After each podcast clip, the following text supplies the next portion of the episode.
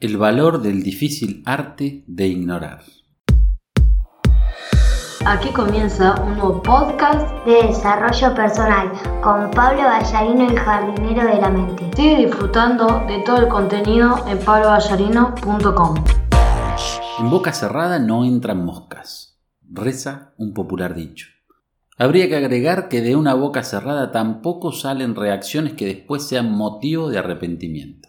El problema es que solo nos damos cuenta de esto una vez que se ha devuelto en nuestra contra el poder de las palabras hirientes, altaneras y sarcásticas, y aprendemos el valor del difícil arte de ignorar. Lo que diferencia al ser humano de los animales es la capacidad de raciocinio, la posibilidad de realizar actos conscientes, de tomar sus propias decisiones. Sin embargo, en muchas situaciones, en muchas ocasiones, actuamos como si fuéramos animales. Reaccionamos de manera instintiva, visceral, siguiendo un impulso emocional. Y claro, no tardamos en darnos cuenta del fatal error. Una de las más contundentes muestras de inteligencia es aprender a ignorar esos momentos, esos estímulos que nos provocan reacciones sin control. Esta es una habilidad que las personas sabias desarrollan en algún momento de la vida y que, especialmente en la edad madura, en la vejez, les aporta mayor tranquilidad. Sin embargo, cualquiera puede adquirirla en cualquier momento de la vida.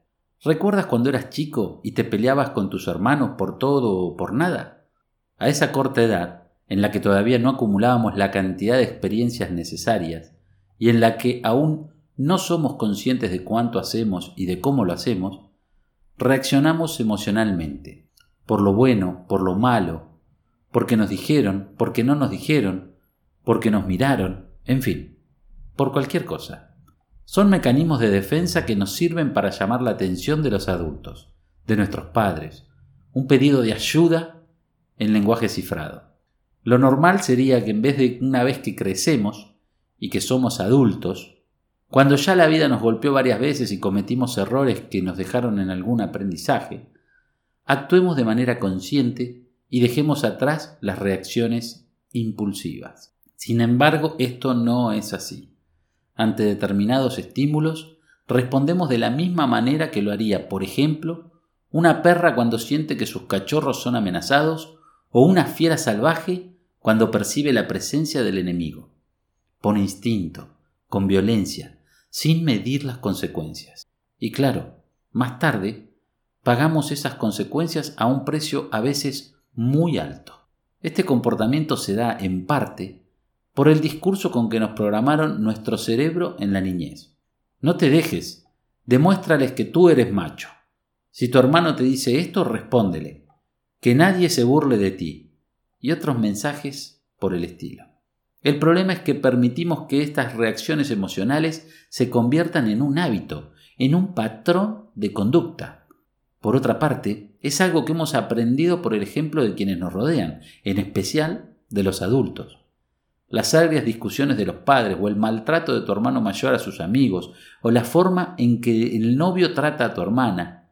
Por doquier estamos rodeados de personas que explotan, que se encienden más fácil que una cerilla que pagan por una pelea. Esta es una conducta tóxica a la que recurrimos cuando nos sentimos amenazados. Por ejemplo, cuando algún compañero del trabajo te critica o te contradice, cuando te adelantan con su vehículo, cuando en el banco o en el supermercado no te atienden con la rapidez y dirigencia que esperas. Convertimos las situaciones más simples en algo complicado, sin caer en cuenta del resultado final. ¿Y cuál es el resultado? Nos amargamos. Vivimos enzarzados en disputas inútiles, malgastamos nuestras energías en discusiones banales, nos distraemos de lo importante y de lo valioso que nos ofrece la vida, nos convertimos en agentes tóxicos. Por supuesto, en ese ambiente negativo y dañino no puedes esperar que tu vida sea feliz, armónica, tranquila, próspera y abundante.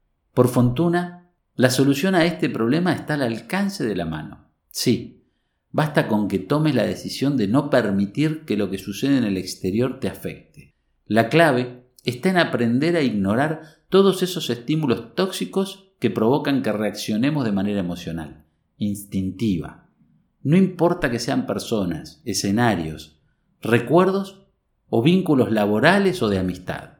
No es una tarea fácil, pero sí es necesaria. Dado que nos afecta mucho lo que otros dicen, lo que dicen de nosotros, que buscamos la aprobación de otros a cuando hacemos y decimos, y que fuimos programados para actuar de esa manera, no es fácil desaprender y volver a aprender. No es fácil reprogramar tu mente. De hecho, hay personas que jamás lo logran y por eso viven una vida de amargura e infelicidad.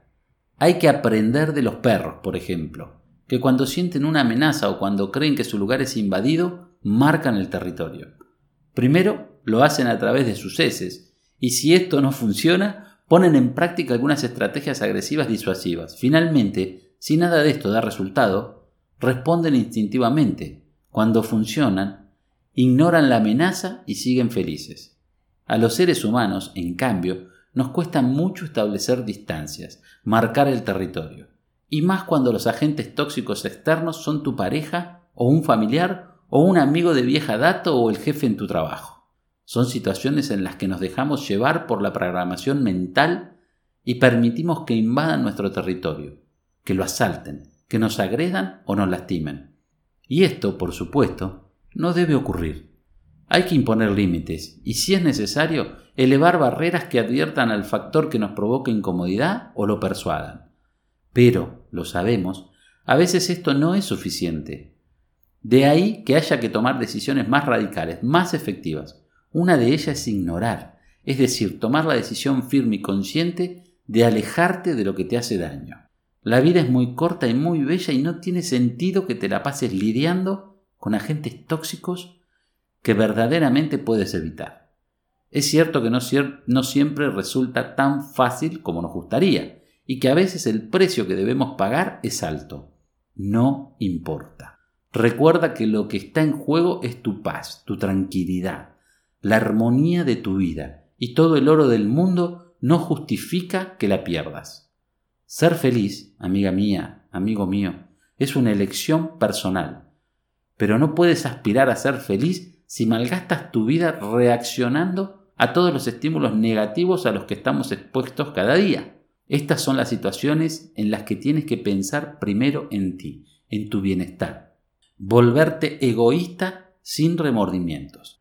Acude a tu autoestima, prioriza tu felicidad y aléjate de lo que te hace mal.